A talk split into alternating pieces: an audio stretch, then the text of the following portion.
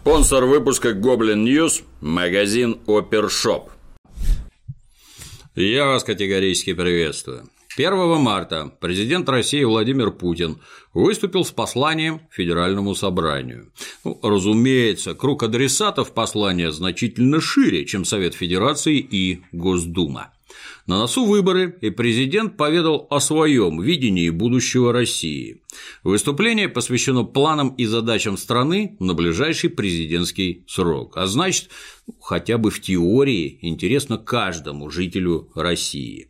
Кроме того, отдельные пункты вызвали очень сильные эмоции далеко за рубежами РФ. Итак, Количество граждан, проживающих за чертой бедности, составляет на данный момент около 20 миллионов. И Владимир Владимирович планирует за грядущие 6 лет вывести из-за этой черты половину малоимущих соотечественников. В очередной раз озвучены планы решительного подъема ВВП на душу населения. Говоря ВВП, Владимир Владимирович имел в виду не себя, а валовый внутренний продукт. В общем, к середине следующего десятилетия, согласно планам президента, каждая отечественная душа будет производить товаров и услуг на сумму в полтора раза больше, чем сейчас. Как и чем будут мотивировать граждан работать больше и лучше, пока что не ясно.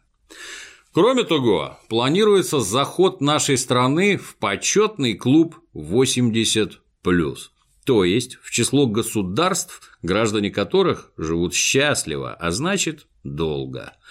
Будем надеяться, рабочих рук в России останется достаточно, чтобы проблем с пенсиями для десятков миллионов долгожителей не возникло. Ну, особенно учитывая демографическую яму, вызванную падением рождаемости в святые 90-е. С другой стороны, при такой продолжительности жизни можно с чистой совестью поднять пенсионный возраст лет так на 10. Обязана улучшиться ситуация с доступностью жилья. Ипотечная ставка, к которой надо стремиться, 7%.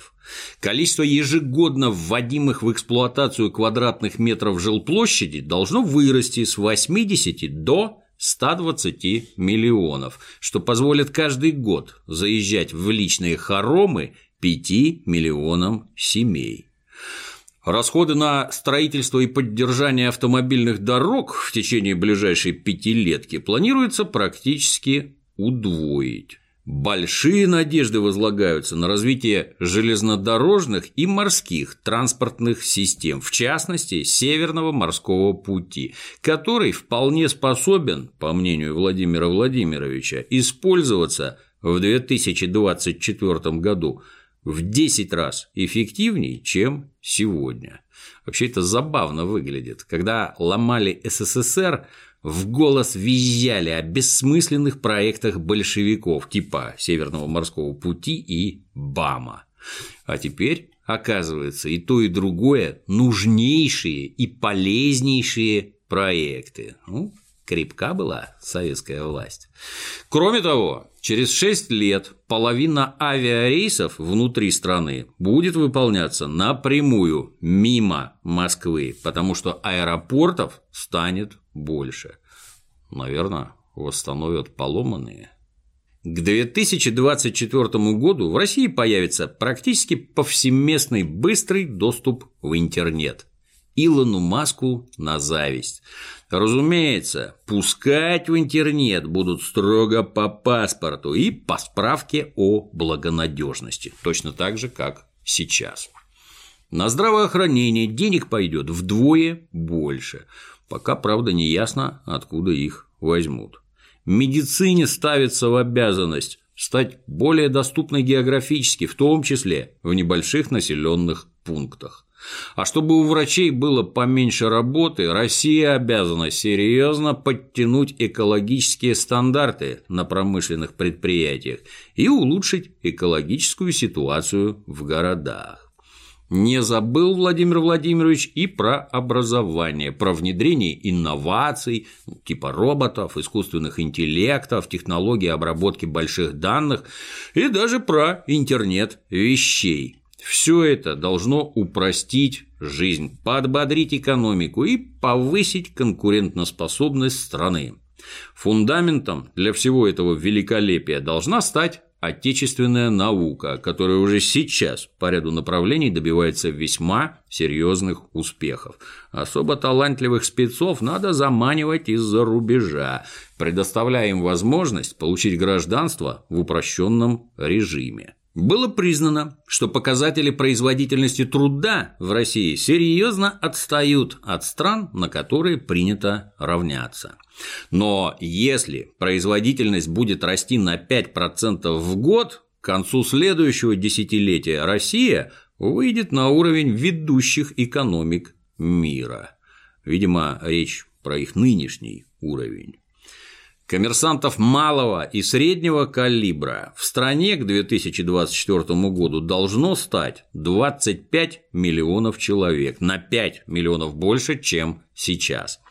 Практически вдвое планируется увеличить доход от экспорта товаров, не похожих ни на нефть, ни на газ, ни на лес-кругляк, ни даже на руду. То есть речь не про сырье и энергоносители, речь про некие изделия, возможно, высокотехнологичные, ну а также услуги, туризм, транспорт, образование и много чего еще. В 2017 году был собран рекордный урожай зерновых – 134 миллиона тонн, что больше рекордного урожая РСФСР за все советское время. В 1978 году под гнетом коммунистов удалось собрать 127 миллионов тонн. И вот теперь тоталитарный рекорд побит. Государство, по мнению Владимира Владимировича, заниматься бизнесом не должно. Доля государства в экономике должна снижаться. Финансовые активы, имеющиеся у государства на руках, надо продавать в частные руки эффективных собственников. Следует убрать все, что позволяет нечистоплотным коррумпированным представителям власти и правоохранительных органов оказывать давление на бизнес. Ну, осталось понять, что именно планируется к удалению. Возможно, речь про удаление из власти и правоохранительных органов нечистоплотных коррумпированных персонажей, ну, тогда на бизнес будут давить только лучшие, кристально честные люди. Все сказанное выше призвано работать на одну стратегическую задачу – прорывное развитие России. Настораживает только одно – похожие цели ставили уже неоднократно. Хочется понять, а какие из них таки были достигнуты, а какие нет – и если не достигнуты, то почему? Кто виноват? Например, как мы поняли из сказанного, по реформе системы здравоохранения было вначале заявлено одно, а получилось немножко другое, а в итоге забыли про главное – про людей. Ну и какие сделаны выводы? Назначены ли виноватые? Награждены ли непричастные? Есть ли наказанные. Ну, в общем, помимо ежегодных посланий, неплохо было бы еще организовать ежегодные отчеты. Вторая часть выступления была посвящена особо важному для нас вопросу – защите России от внешних угроз. По мнению наших либералов, защищаться нам не от кого. Нас окружают сплошные друзья, которые хотят нам только добра. Но есть и другое мнение – Поэтому за последние годы на вооружение принято более 300 образцов военной техники. Серьезно улучшилась оснащенность армии и флота современным оружием. Вкратце обрисовав основные черты надменной и неконструктивной политики уважаемых западных партнеров по части развертывания систем ПРО, Верховный главнокомандующий перешел к описанию наших новых стратегических систем вооружения, которые проходят сквозь заслоны ПРО, как лом сквозь говно. Собственно, и нынешние проходят, но прогресс в этом направлении тормозить нельзя. Например, уже идут испытания новой тяжелой межконтинентальной баллистической ракеты «Сармат». Она заменит воеводу. Системы ПРО рассчитаны на перехват баллистических ракет на взлете, когда они набирают скорость и не могут маневрировать. Сармат – ракета, имеющая короткий активный участок полета, поэтому сбить ее весьма непросто. Летит Сармат практически на любое расстояние и к цели может прибыть хоть через северный, хоть через южный полюс. Результат будет примерно одинаковый. Шквал отрезвляющих боеголовок в небе недостаточно дружелюбной страны. Испытана крылатая ракета с ядерной энергетической установкой, способная мчаться к цели на малых высотах, низенько над землей, прячась от радаров в складках местности и ловко огибая районы, где ее теоретически могут сбить. Прет ракета на ядерном реакторе, поэтому лететь может очень долго и прибыть к цели с весьма неожиданного направления. Что такое ядерная энергоустановка применительно к ракете, ну, лично я представить затрудняюсь. Надеюсь, скоро объяснят и покажут. Созданы беспилотные подводные аппараты, способные перемещаться на огромной глубине с очень большой скоростью, кратно превышающей скорость любых вражеских подлодок, торпед и надводных кораблей. Пунктом назначения таких аппаратов могут быть как вражеские флоты, так и, например, прибрежные города. Термоядерный гостиниц будет доставлен точно в адрес. В свое время еще известный миротворец-академик Сахаров предлагал подложить им мегабомбы вдоль всего побережья, чтобы в нужный момент все их подвзорвать и смыть американские города с помощью цунами. В общем, сегодня реализовать идеи академика Сахарова стало значительно проще. Название для крылатой ракеты и подводного аппарата было предложено подобрать публике. Граждане тут же предложили назвать особо смертоносную ракету Борис Немцов, потому что Борис очень любил Америку и часто в нее летал. Но название пока не утвердили. Рассказано о создании гиперзвуковых боевых ракет авиационного базирования «Кинжал», дальность полета которых 2000 километров, а скорость столь высока, что нынешние противоракеты их просто не способны догнать. Скорость, в 10 раз превышающая скорость звука, не мешает ракете маневрировать, усложняя вражеским системам перехвата и без того невыполнимую задачу. С 1 декабря 2017 года «Кинжал» находится на опытно-боевом дежурстве в Южном военном округе. Приоткрыта завеса тайны над гиперзвуковой ракетой «Авангард». Ракета обладает планирующим крылатым блоком, способным мчаться сквозь плотные слои атмосферы на скорости в 20 раз, превышающей скорость звука. Данный блок обучен совершать глубокие маневры по курсу и по высоте, лишая ПРО любых, даже самых призрачных шансов.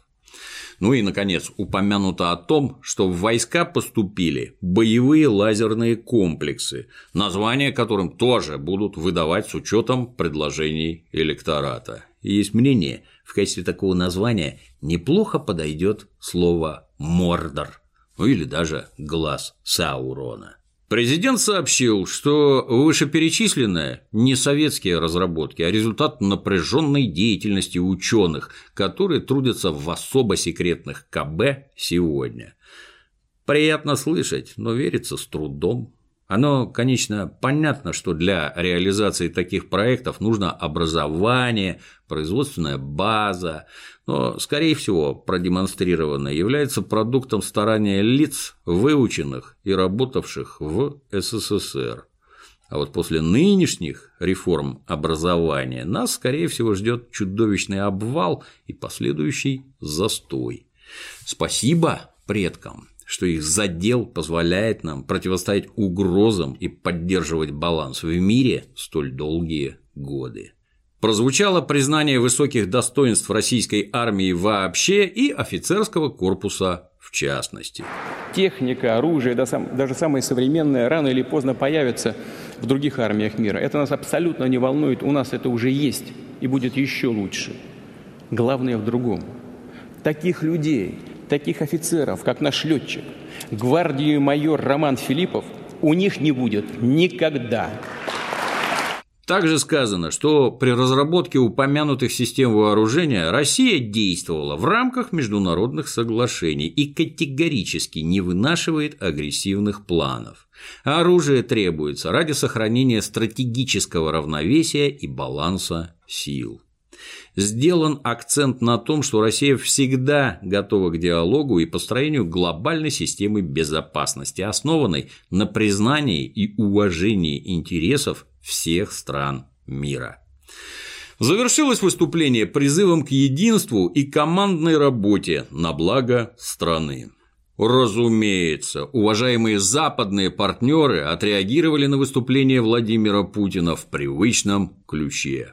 Официальный представитель Пентагона Дана Уайт сообщила, мы не удивлены, мы уверены, что готовы защитить свою страну, что бы ни случилось. Официальный представитель НАТО Оана Лунгеску напомнила, что Владимир Владимирович ищет врагов не там, где надо, Российские заявления, угрожающие выбрать в качестве мишени союзников по НАТО, неприемлемы и контрпродуктивны. Мы неоднократно давали понять, что противоракетная оборона Альянса не спроектирована и не направлена против России.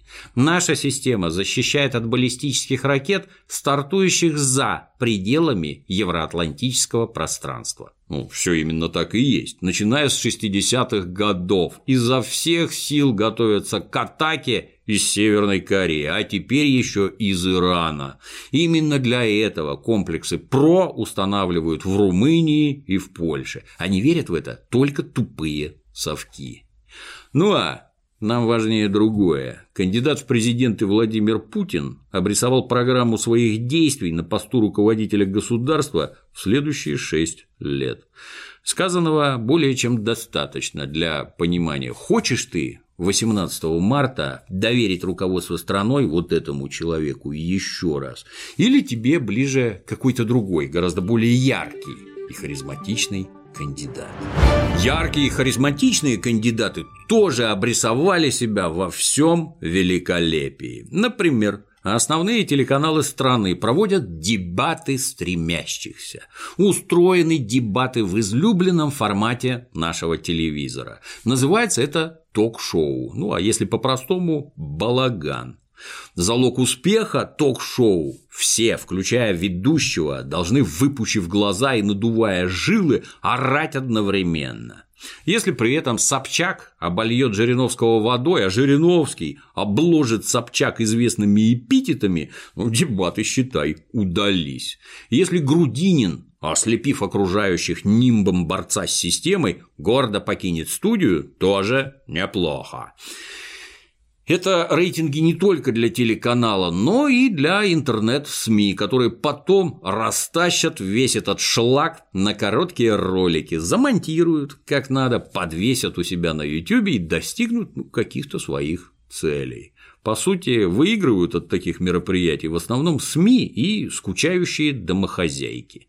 Нормально раскрыть суть предвыборной программы в подобном формате невозможно. С другой стороны, все отлично понимают, что участникам данных дебатов предвыборная программа по большому счету не нужна. Даже тем, кто на выборы никогда не ходил, но в этот раз точно пойдет.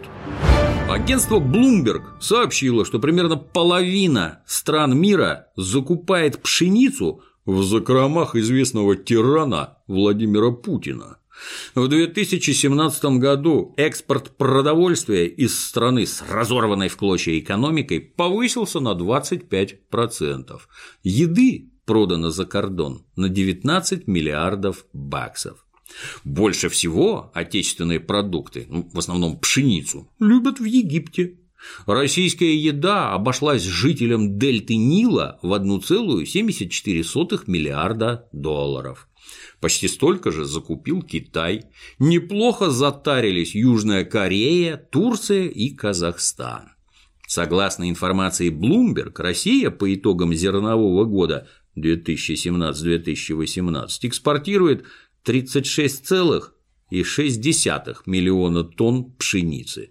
Это абсолютный рекорд за последние 25 лет среди вообще всех стран мира. Наглядный пример того, как санкции ведут нашу тиранию к закономерному краху.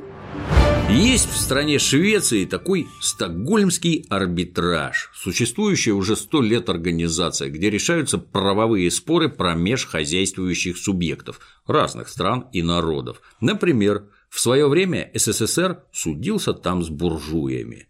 Ну а на днях данный арбитраж вынес окончательное решение по вопросу баданий «Газпрома» с украинским «Нафтогазом». Стороны были взаимно недовольны несоблюдением договорных обязательств по поставкам и потреблению голубого топлива. В итоге, по решению шведов, «Нафтогаз» должен «Газпрому» 2 миллиарда баксов, а вот «Газпром» должен «Украм» больше 4,5 миллиардов. «Газпром» выражает несогласие с данным решением арбитража. Ранее эти же арбитры согласились с аргументами «Нафтогаза» о резком ухудшении состояния украинской экономики, что повлекло снижение спроса на газ и неисполнение обязательств «Нафтогаза» по отбору газа. Однако в отношении «Газпрома» ссылавшегося на снижение закупок европейскими клиентами компании как на главную причину уменьшения транзита через Украину, этот аргумент принят во внимание не был, говорится в официальном заявлении «Газпрома». 2 марта «Газпром» объявил, что все контракты с Украиной будут разорваны. Деньги, перечисленные за поставки газа в марте, «Газпром» вернул отправителю и без затей перекрыл вентили газопроводов. Президент Незалежной Петро Порошенко объявил акцию «Прикрути», призыв к населению и предприятиям снизить температуру в помещениях хотя бы на 1 градус. Детским садам, школам и вузам Петро порекомендовал временно закрыться. Еще 5 января Петро строчил в Твиттер, что благодаря решениям стокгольмских арбитров Украина соскочила с газового крючка «Газпрома». Мы уверенно начинаем 2018 год энергетической независимости Украины, провозгласил обогреваемый российским газом лидер Киевской Руси. И вдруг какое-то прикрути. Следует признать, уже 5 марта жовто-блакитная сверхдержава обратила зраду в перемогу, ловко закупив газ в братской Европе. Ценник Правда, на треть выше, чем у клятых москалей, зато есть надежда взыскать разницу через суд с «Газпромом». 16 декабря 2010 года киевская укропатриотка Анна Синькова решила выразить протест против расхода газа на поддержание мемориала «Вечный огонь» в парке Вечной Славы. Огонь был использован Синьковой и группой ее дружков как способ поджарить яичницу. Ролик про это выложили в сеть. Синькову скрутили и кинули в каталажку, где она ни за что чалилась три месяца. Затем дуру судили, приговорили к трем годам условно и дали пинка под зад.